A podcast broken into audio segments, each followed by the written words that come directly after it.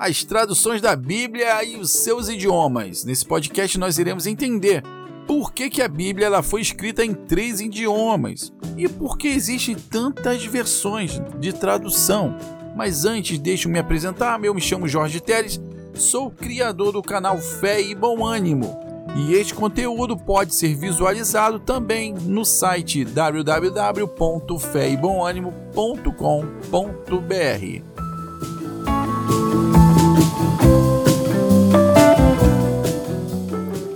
as traduções da Bíblia e os seus idiomas. Bem, nós já sabemos que a Bíblia ela é uma enciclopédia, ela é um conjunto de livros antigos e sagrados, no qual foram unidos que deu-se esse nome de Bíblia. Nós sabemos também que a Bíblia ela foi dividida e organizada. Mas o que vem hoje a revelar que a Bíblia ela foi escrita em três idiomas: o hebraico, o aramaico e o grego. E eu não sei se você já se fez essa pergunta, mas nós iremos responder. Por que, que a Bíblia tinha três idiomas? Bem, vamos revelá-la neste podcast. A Bíblia, inicialmente, ela começou a ser escrita no hebraico e ela foi sendo escrita até a época do cativeiro do povo israelita.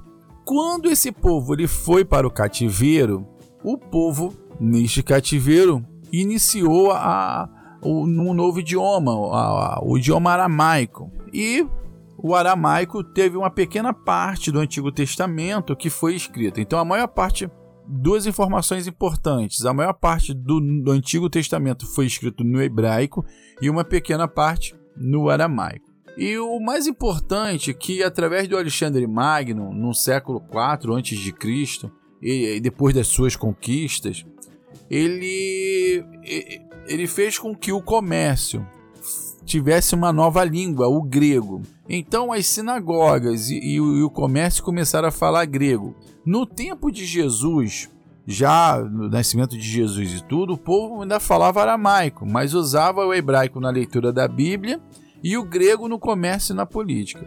Quando os apóstolos saíram para pregar o evangelho né, aos outros povos, eles foram evangelizar, então eles adotaram uma tradução grega do Antigo Testamento. Essa tradução grega ela tinha sido feita no Egito, no século 3 a.C., para os judeus imigrantes que já não entendiam mais o hebraico nem o aramaico depois de, do, do, do, cativeiro. Portanto, esta tradução grega ela foi chamada de Septuaginta, ou 70, pois na época em que ela foi feita, a lista oficial do canon dos livros sagrados ainda não estava concluída. E não tem ainda informações se o que eu, que eu vou mencionar aqui se é verídico, mas perante os teólogos, né, tem uma carta, e somente essa carta que, que revela essa história, que disseram que os cinco primeiros livros da Bíblia, que nós chamamos de Pentateuco, ou livro da lei né, para os judeus, a Torá, ela foi traduzida por 72 anciões, por isso esse nome 70 arredondado. E em 70 dias. Mas isso é uma informação de uma carta, não tem registros históricos para confirmação. Mas a Septuaginta, isso aí, ninguém sabe a origem, mas sabe que foi essa tradução do hebraico para o grego. Bem, hoje você entende porque que a Bíblia ela foi escrita em três idiomas: no hebraico, no aramaico e no grego. E agora você tem mais uma informação que os apóstolos utilizaram a Septuaginta para a evangelização dos povos, dos judeus, porque os judeus depois do cativeiro eles não falavam mais o hebraico, tendo uma nova língua, o aramaico e o grego. Mediante a, a, a essa informação, nós temos já um, um tipo de tradução chamado textos recépticos, que foi essa tradução literal do texto hebraico para o grego. A Bíblia ela foi traduzida para milhares de idiomas e dialetos. Pelo menos essa é uma, a informação que nós temos, mais ou menos oficial, que são de 2.900 idiomas e dialetos que ela foi traduzida. E a, e a tradução para a língua portuguesa ela foi iniciada e elaborada por João Ferreira de Almeida, e, e, essa tradução para a língua portuguesa ela foi considerada um marco histórico, porque ela foi a primeira tradução do Novo Testamento a partir das línguas originais. Porque o que acontecia é que se traduzia o hebraico para alguma língua e dessa outra língua era traduzido para uma língua seguinte. Então isso gerava uma confusão e uma distorção das línguas originais.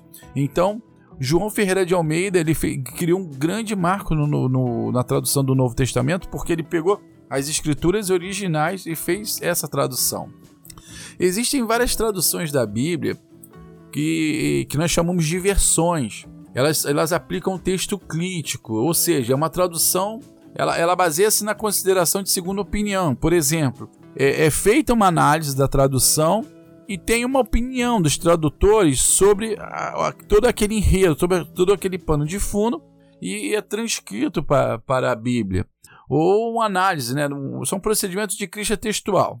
Bem, as versões que nós temos é a NVI, que é a nova versão internacional, a ARA, que é a Almeida Revista Atualizada, a King James Atualizada, a NTLH, que é a nova tradução na linguagem de hoje, a NAA, que é a nova Almeida atualizada, e a TNM, tradução do Novo Mundo. Bem, eu imagino que através de um podcast você deve ficar, ter ficado um pouco confuso por tantas traduções e tantas siglas. Mas se você não tem costume de ler a Bíblia e você está iniciando a Bíblia ou quer iniciar a ler a Bíblia, eu não vou te aconselhar você ter uma tradução de uma Bíblia com palavras difíceis de de difícil compreensão no primeiro momento. O ideal é você começar com a, com a versão que é a NVI, que é a nova versão internacional. Porque a NVI ela tenta trazer uma linguagem clara, uma, uma, uma linguagem para os dias de hoje. Então fica fácil de você entender o nascimento de Cristo, os mistérios, tudo aquilo numa linguagem muito fácil.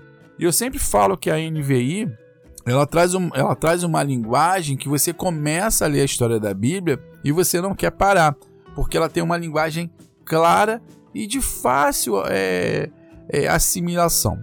Não é que as outras versões estejam erradas, não, não, não. Pelo contrário, a NVI possui até algumas falhas.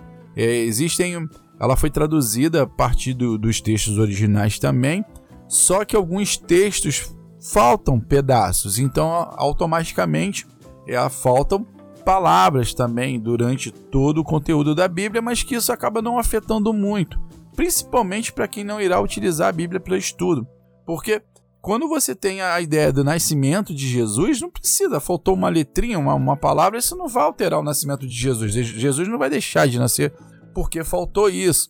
Mas para estudo, isso é, é importantíssimo. E, as, e, existem as outras versões que ela tem uma linguagem menos clara, uma, uma linguagem mais utilizada da época. Então, para quem já está tá, trabalhando com a Bíblia para estudo, essas versões são muito importantes.